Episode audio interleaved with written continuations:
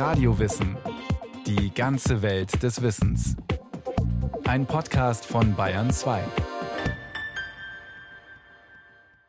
In jedem Frühling vollzieht sich von neuem das Wunder. Die sonst so karge Küstenlandschaft am Mittelmeer verwandelt sich für kurze Zeit in ein Blütenmeer. Der Duft von gelbem Ginster und violettem Lavendel vermischt sich dann mit dem Wohlgeruch von Mastix, Rosmarin und Thymian. Die typisch mediterrane Macchia ist dann ein Fest für Auge und Nase.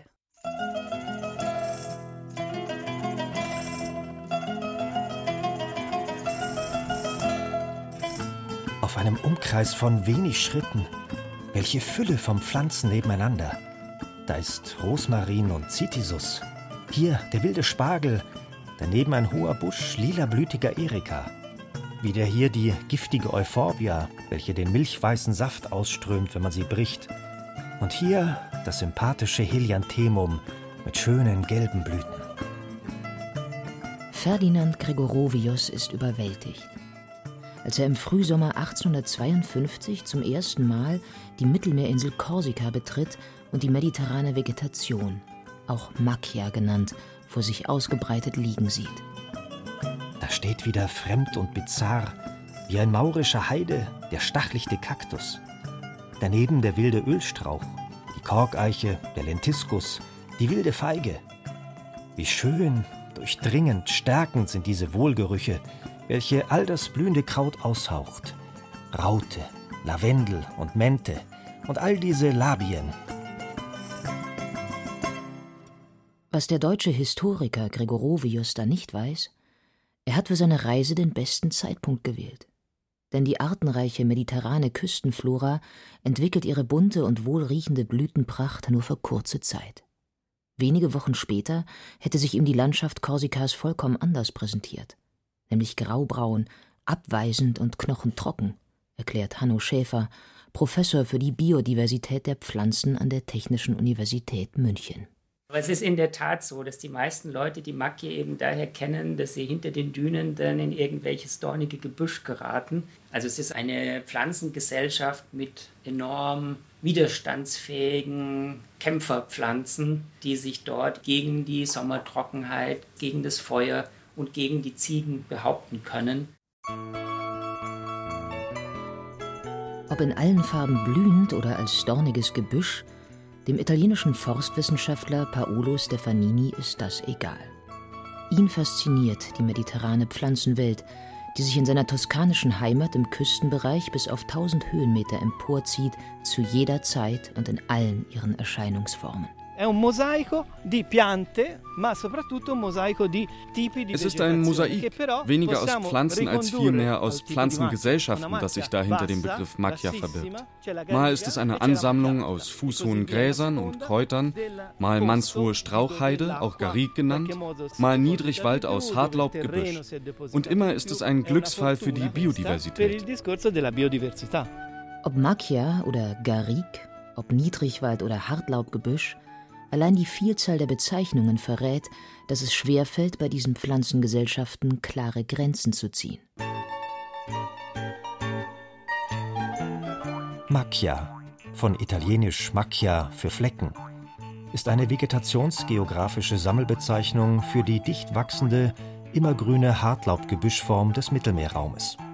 Diese Definition aus einem digitalen Lexikon der Geowissenschaften lässt Professor Schäfer gelten zumindest für den Anfang. Also es ist das Mittelmeerklima, das hier diese Pflanzen existieren lässt. Und mediterranes Klima bedeutet im Sommer sehr trocken, sehr heiß, aber dafür dann im Herbst, Winter sehr feucht. Winter, in denen die Pflanze dann im Prinzip das Wasser sammeln muss, was sie für den Rest des Jahres benötigt. Und dafür dann eben ein recht kurzes Frühjahr, in dem muss dann schnell geblüht werden, muss schnell die Bestäubung stattfinden und dann kann über den langen Sommer hinweg die Fruchtbildung erfolgen, ja, bis im nächsten Herbst dann wieder die ersten Regen kommen. Das alternierende Klima mit großen Schwankungen bezüglich Temperatur und Niederschlag beschränkt sich jedoch nicht auf den Mittelmeerraum. Das typische Mittelmeerklima gibt es auch anderswo vorausgesetzt diese Gebiete befinden sich zwischen dem 30. und 40. nördlichen Breitengrad und an den regenreichen Westküsten der Kontinente.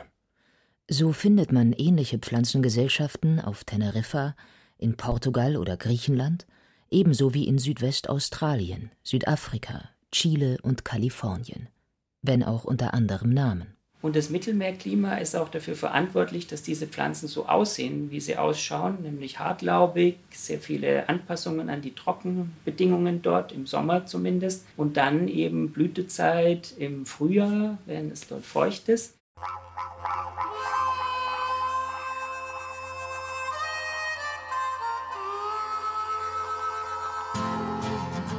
Das Interessante ist natürlich, wenn man jetzt aus dem europäischen Mittelmeerraum rausgeht, in Australien, in Kalifornien zum Beispiel, und wenn man dann dort schaut, was da für Pflanzen wachsen, dann sind es ganz andere Arten.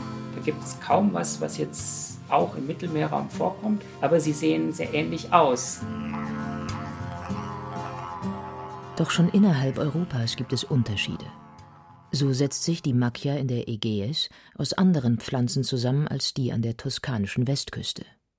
Das spiele bei ihrer botanischen Zuordnung jedoch nur am Rande eine Rolle, so Professor Schäfer. Das heißt, wenn ich will, dann kann ich das ganz fein untergliedern und kann jedem, was die Vegetationskundler auch tatsächlich machen, einen etwas anderen Namen geben. Aber jetzt aus Ökologensicht bringt es nichts, weil im Endeffekt sind es eben alles Gesellschaften, die auf einen ähnlichen Ursprung zurückgehen, die ähnliche Probleme haben und die ähnlich schutzbedürftig sind. Und, ganz wichtig, bei denen es sich vorwiegend um Hartlaubgewächse handelt. Wichtigstes Merkmal der Hartlaubgewächse ist ihr immergrünes Laub. Anders als bei den Bäumen Mitteleuropas also, die dünne, zarte Blätter haben, die im April austreiben und im Oktober abfallen also immergrüne Blätter, wo dann die Zellschichten, die für die Photosynthese da sind, dreilagig, vierlagig aufgebaut sind, weil Licht dort ja in Hülle und Fülle zur Verfügung steht und wo das Blatt insgesamt sehr viel stabiler und mit sehr viel mehr Energie aufgebaut wird, weil es ja dafür dann auch drei oder vier Jahre hängt. Ja, also das ist eine gute Investition für die Pflanze. Und weil diese Blätter dann so kostbar sind, weil da so viel rein investiert wurde, müssen die dann auch geschützt werden. Und deshalb sind sie in aller Regel dann auch mit irgendwelchen Stacheln versehen oder die Zweige sind dornig oder sie sind mit Bitterstoffen oder Gerbstoffen versehen, um eben zu verhindern, dass jeder x-beliebige Pflanzenfresser, der vorbeikommt, dann gleich die Investition, die eigentlich drei bis vier Jahre halten sollte, wegfuttert. Immergrüne Hartlaubgewächse besitzen noch weitere Schutzmechanismen. Ihre Blätter sind mal dick, mal fleischig, mal wollig, mal wachsartig, alles um in den heißen Sommermonaten das Wasser zu speichern. Darüber hinaus ist ihre Oberfläche oft silbrig, um das Sonnenlicht zu reflektieren.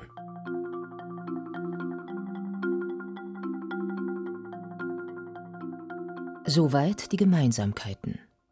Doch tritt die Pflanzengesellschaft Macchia auch in unterschiedlichen Erscheinungsformen auf. Was wir heute finden, sind eben diese, naja, manchmal Felsheiden, aber manchmal auch Gebüsche, manchmal locker mit Bäumen durchsetzte Gebüschzonen, die aber wahrscheinlich alle durch Übernutzung, durch Feuer, durch Überweidung entstanden sind. Und da waren eben früher, also sprich bevor der Mensch sich da breit gemacht hat, ausgedehnte Steineichenwälder. Mit anderen Worten, bei der Entstehung und Verbreitung der Macchia hatte der Mensch seine Hand mit im Spiel. Nur in Ausnahmefällen, meist auf küstennahem felsigem Untergrund, ist Macchia die ursprüngliche Vegetation. In der Regel handelt es sich bei ihren drei Erscheinungsformen, dem Niedrigwald, der Garrigue und der Felsheide, um sogenannte Sekundärvegetation. Der Mittelmeerraum ist einer der ältesten Kulturräume weltweit. Dementsprechend hoch ist dort der seit Jahrtausenden anhaltende ständige Einfluss des Menschen auf die Umwelt. So wurden an der toskanischen Westküste schon von Etruskern und Römern Olivenhaine angelegt, Weinberge gepflanzt und Weidefläche geschaffen. Alles auf Kosten der ursprünglichen Steineichenwälder. Also es war ganz sicher die Holznutzung. Man hat eben die guten Eichenstämme geschlagen. Ich meine, die Römer hatten ja auch viel Bedarf an Eichenholz für ihre Schiffe etc. Dann hat man viel Brennholz gebraucht. Dann hat man gleichzeitig viel Nahrungsmittel produzieren müssen. Das heißt, da wurde überall überweidet. Da wurde auch gerodet mit Feuer und die Feuer sind dann außer Kontrolle geraten, so wie es heute noch im Mittelmeerraum alljährlich passiert. Und diese ganzen Faktoren zusammen, da ist jeder einzelne ist schon tödlich für einen Wald und wenn das alles dann über Jahrhunderte gehäuft auftritt, dann muss man sich nicht wundern, dass es mittlerweile im gesamten Mittelmeerraum eigentlich keine vernünftigen Steineichenwälder mehr gibt. Auf diese Weise entstand auch die Macchia. Allerdings verlief der Prozess stufenweise, präzisiert Professor Schäfer, der den Begriff Macchia sowohl als Oberbegriff für ihre drei Erscheinungsformen als auch als Synonym für Buschwald benutzt. Die Macchia enthält noch sehr viel mehr Arten, die man in der ursprünglichen Steineichenvegetation finden konnte. Und in der Macchia stehen auch noch relativ viele Bäume rum. Und wenn dann diese Macchia, sei es durch Feuer oder durch zu starke Beweidung, weiter degradiert und dann zu einem verbissenen Gebüsch sozusagen wird, dann spricht man eher von Garrigue. Und wenn das Ganze dann noch weiter degradiert und dann größere Bereiche aufweist, die komplett offenen Boden zeigen, wo dann irgendwelche Zwiebelpflanzen im Frühjahr sehr schön blühen, was aber dann mit einem eigentlichen Wald eigentlich gar nichts mehr zu tun hat, dann wäre es eher eine Frygana. Und dann kann es natürlich noch weitergehen zu einer völlig gehölzfreien Felsflur, wenn dann noch Erosion eine Rolle spielt. Das findet man ja durchaus auch, wenn man im Mittelmeerraum unterwegs ist. Was dabei konkret mit einer Pflanze passiert, erklärt Schäfer anhand einer vertrockneten Kermeseiche, die er in der Universitätssammlung geholt hat.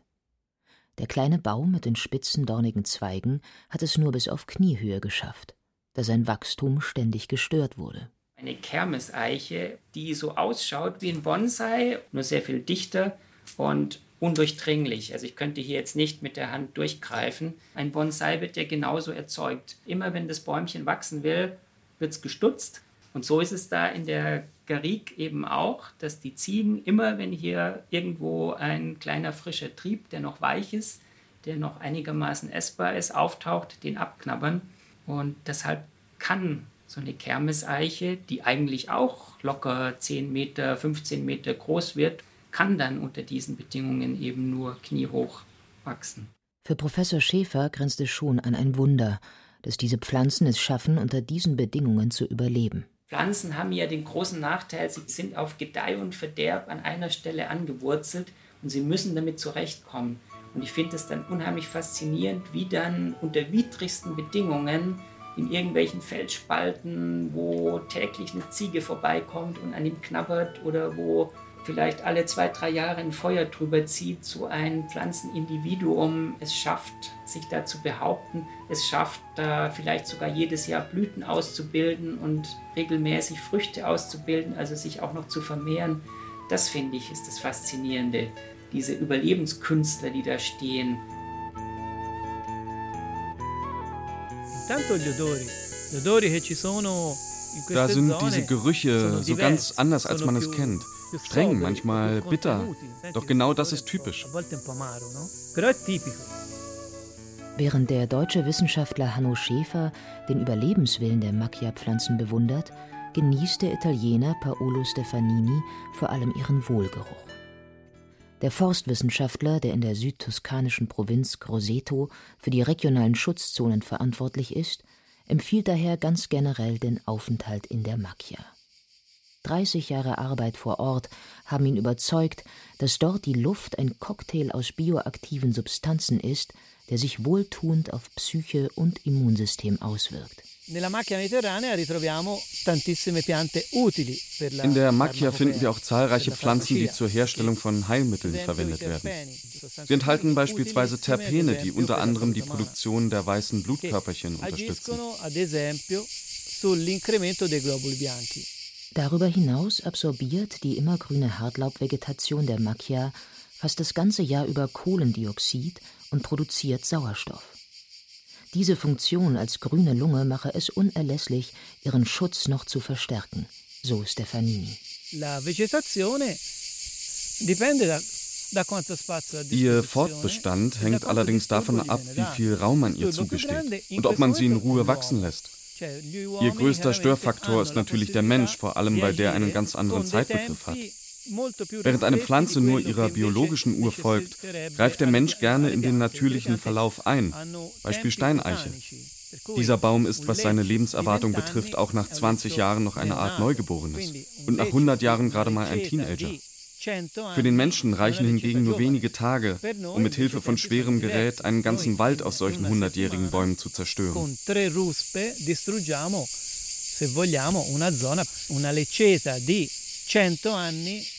In den regionalen Schutzzonen, für die Paolo Stefanini zuständig ist, sind das Abholzen und die Beweidung reglementiert, manchmal sogar verboten.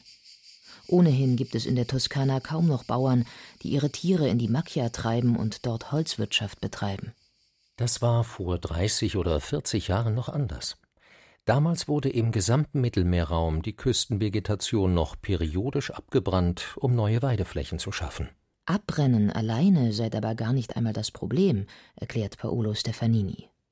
Normalerweise regeneriere sich die Vegetation danach. Schwierig werde es nur, wenn weitere Störfaktoren hinzukämen, wie eine Beweidung durch Ziegen.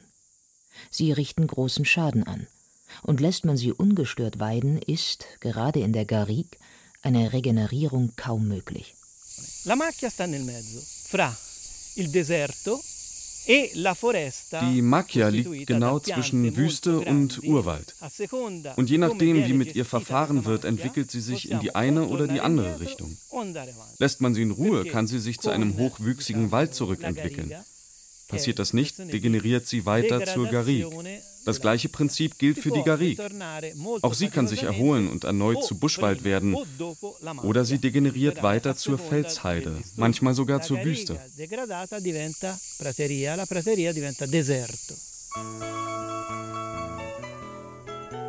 Dieses Hin und Her der unterschiedlichen Formen von Macchia lässt sich am besten vor Ort verstehen, findet Paolo Stefanini und lädt ein zu einem Spaziergang durch ein Biotop aus Buschwald, Garrigue und Felsheide am Monte Calvo, einer etwa 500 Meter hohen Karstlandschaft in der Nähe des Badeortes Folonica. Siamo nella macchia mediterranea, quella diciamo vera e propria, quella hier finden wir die Macchia Mediterranea, wie sie im Buche steht. Wir befinden uns im Mittelmeerraum, es regnet oft monatelang nicht. und so müssen sich die Pflanzen vor zu großem Wasserverlust schützen. Deswegen gedeiht hier vorwiegend immergrüne Hartlaubvegetation. Ihre ledrigen Blätter schließen im Sommer die Poren und blockieren ihre Atmung, um sich vor Austrocknung zu schützen. Wie diese Steinlinde zum Beispiel, eine Verwandte des Olivenbaumes. Ein bequemer Wanderweg führt zunächst mitten durch dichten Niedrigwald. Seit 30 Jahren wurden hier keine Steineichen mehr gefällt und sie konnten eine Höhe von drei bis vier Metern erreichen. Die Zeit hat jedoch nicht gereicht, um ein geschlossenes Kronendach zu bilden. So dringt vielerorts das Sonnenlicht noch bis auf den Boden. Dort wachsen stachelige Sträucher, verwoben mit dornigen Lianen. Das mache ein Betreten zwar unmöglich, dafür wachsen hier noch die unterschiedlichsten Pflanzen, freut sich Paolo Stefanini, der alle beim Namen kennt. Questa è la famosa rubia della robbia.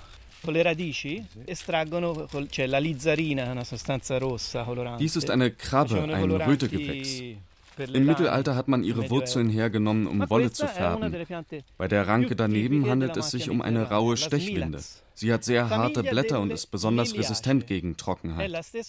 Zudem gedeiht sie nur an schattigen Plätzen, weil sie lichtempfindlich ist, wie übrigens auch die Steineiche. Diese Macchia-Pflanze schlechthin bevorzugt allerdings nur als junger Baum einen schattigen Platz. Im Laufe der Zeit entwickelt sie sich allerdings zur ungekrönten Herrscherin des Waldes, denn unter ihrem dichten Laubdach überlebt kaum eine andere Pflanze. Man nimmt deswegen an, dass ein geschlossener Wald aus Steineichen die Schlussformation der Macchia ist. Denn diese Bäume sterben nie, jedenfalls nicht auf natürliche Weise. Rimane solo leccio. Non muoiono mai naturalmente. Ganz in der Nähe des Monte Calvo hat die toskanische Forstbehörde vor rund 70 Jahren ein Waldstück zur integralen Schutzzone gemacht, die einzige für Macchia weltweit. Sie darf weder betreten, noch darf dort etwas angerührt werden. Man hofft, auf diese Weise zu verstehen, ob sich Macchia Niedrigwald in der Tat zurückentwickeln kann zu hochwüchsigem Urwald, so wie es ihn an der Küste vor Beginn der Besiedlung gegeben hat. Auf etwa 400 Meter Höhe lichtet sich der Buschwald und das italienische Wort Macchia, Flecken, bekommt hier eine zusätzliche Bedeutung. Hier oben auf dem Hochplateau existieren die drei Formen der Macchia nebeneinander. Wie auf einem Fleckenteppich wechseln sich Inseln aus buschigem Niedrigwald ab mit großen Flächen aus mannshohen Garrigsträuchern und fußhoher Felsheide, über denen Wolken von Schmetterlingen schweben. Vom höchsten Punkt des Monte Calvo genießt Paolo Stefanini abschließend den grandiosen Blick über die abwechslungsreiche südtoskanische Küstenlandschaft. Während im Westen in der Ferne die Insel Elba zu erkennen ist, und sich auf dem Küstenstreifen Niedrigwälder, Olivenhaine und Weinberge mit besiedelten Gebieten abwechseln, geht im Osten die immergrüne Macchia-Vegetation langsam in Mischwald über, der sich bis zum Horizont hinzieht. Die Vielfalt von Vegetationsformen und Pflanzenarten in seiner Heimat ist für Stefanini der Beweis, dass sich die Natur selbst unter schwierigen Bedingungen behaupten kann. Vorausgesetzt, man unterstützt sie dabei. Noi cerchiamo di avere una composizione abbastanza equilibrata. Wir sorgen heute ganz gezielt dafür, dass die Balance zwischen den unterschiedlichen Pflanzengesellschaften bewahrt bleibt. Egal, ob es sich bei der Macchia nun um Niedrigwald oder um Felsheide handelt, für uns sind sie gleichermaßen schützenswert, denn sie stehen für Biodiversität.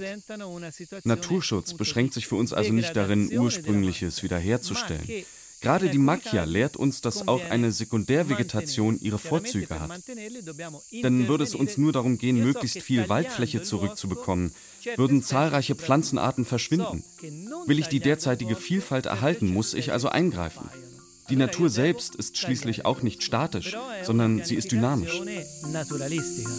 La conservazione della natura non è statica, è dinamica.